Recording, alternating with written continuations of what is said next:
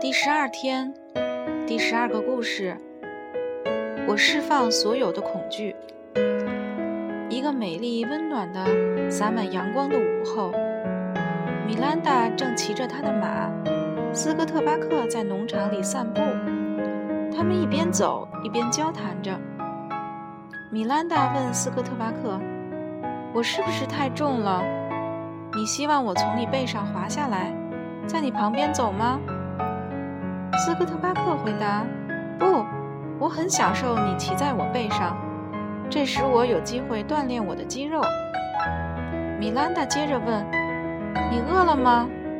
要不我们去那边吧，那儿有一些高点的草，你可以吃。”斯科特巴克回答：“不用了，谢谢你，我不饿。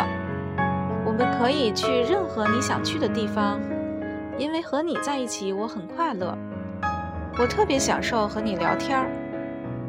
当他们快到小河边时，斯科特巴克对米兰达说：“我想喝点水。”还没等他说完，一只绿色的大青蛙突然从岸边跳了出来，把斯科特巴克吓了一大跳。斯科特巴克生气地说：“也许我该走过去踩它一脚。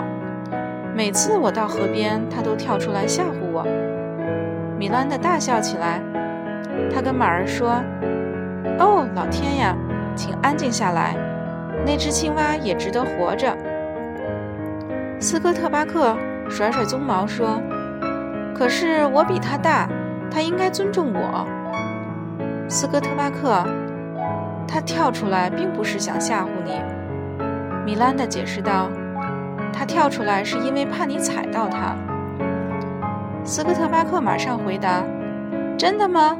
可是我并没想踩它呀。”米兰达大笑着说：“就在刚才你生气的时候，你还说你要踩它一脚呢。”斯科特巴克安静下来，想了一会儿，说：“你是对的，米兰达，我们去和青蛙谈谈吧。”米兰达叫出了青蛙，它正藏在洞里，向外偷看呢。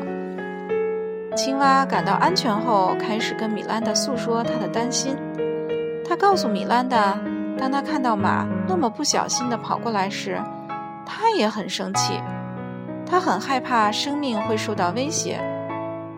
米兰达弯下腰，温柔地捧起青蛙。他把青蛙举到马鼻子跟前，说：“斯科特巴克，我希望你认识一下青蛙先生。”斯科特巴克说：“你好。”然后米兰达看了看青蛙，说：“青蛙先生，我介绍你认识一下我的马，斯科特巴克。”很高兴认识你，青蛙说。斯科特巴克很温和。米兰达告诉青蛙：“只要你不跳出来吓唬他，他会很小心地走路，绝不会踩到你的。”青蛙答应，无论什么时候都不再跳出来吓唬四个特巴克了。他们都放下了恐惧，而且彼此尊重，互相友爱。